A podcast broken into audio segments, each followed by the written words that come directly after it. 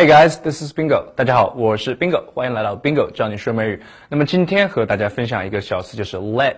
它在口语里面的高频用法，首先 number one 就是 let somebody down。let somebody down 就是让某人失望。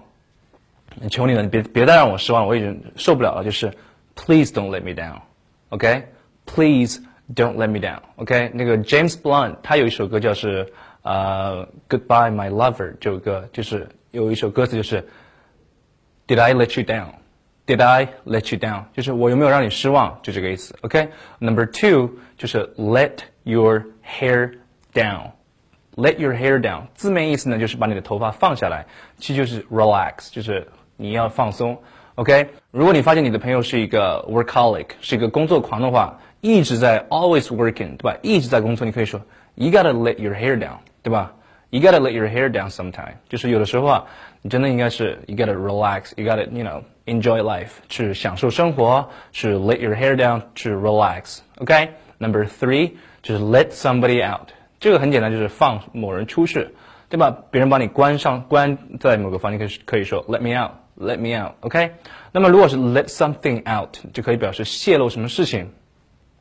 比如说我跟你分享了一个 secret，跟你分享了一个秘密，我可以说。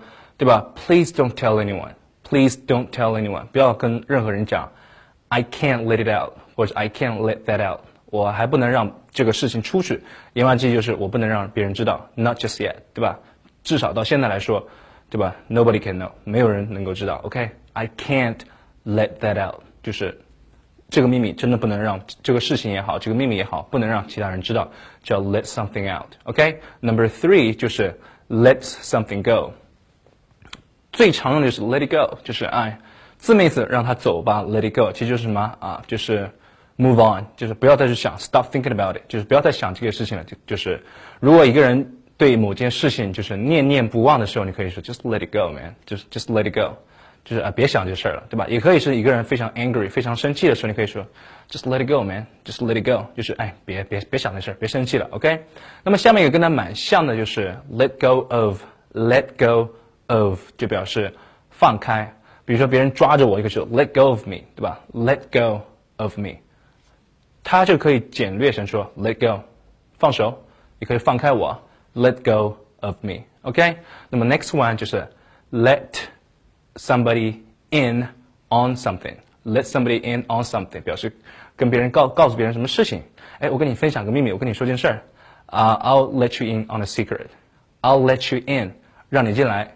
进来告诉你什么事呢？On a secret, I'll let you in on a secret. OK，就是我跟你分享一个事情，跟你告告诉你一个秘密，就是 let somebody in on something. OK。那么大家如果喜欢我的教学模式，或者说觉得我的内容比较实用、比较有帮助的话呢，你也可以去淘宝购买我的两套刚刚发行出售的两套学习产品，是高频口语句精讲，就是把美剧里面的一些最高频的句子拉出来讲解和补充，避免你浪费更多的时间去背那些低效率的单词。那么购买方式就是登录淘宝 .com，然后输入 bingo 教你说美语就可以看到。OK，希望能够帮到你们。So that's all for this time. I'll see you guys next time. Bye bye.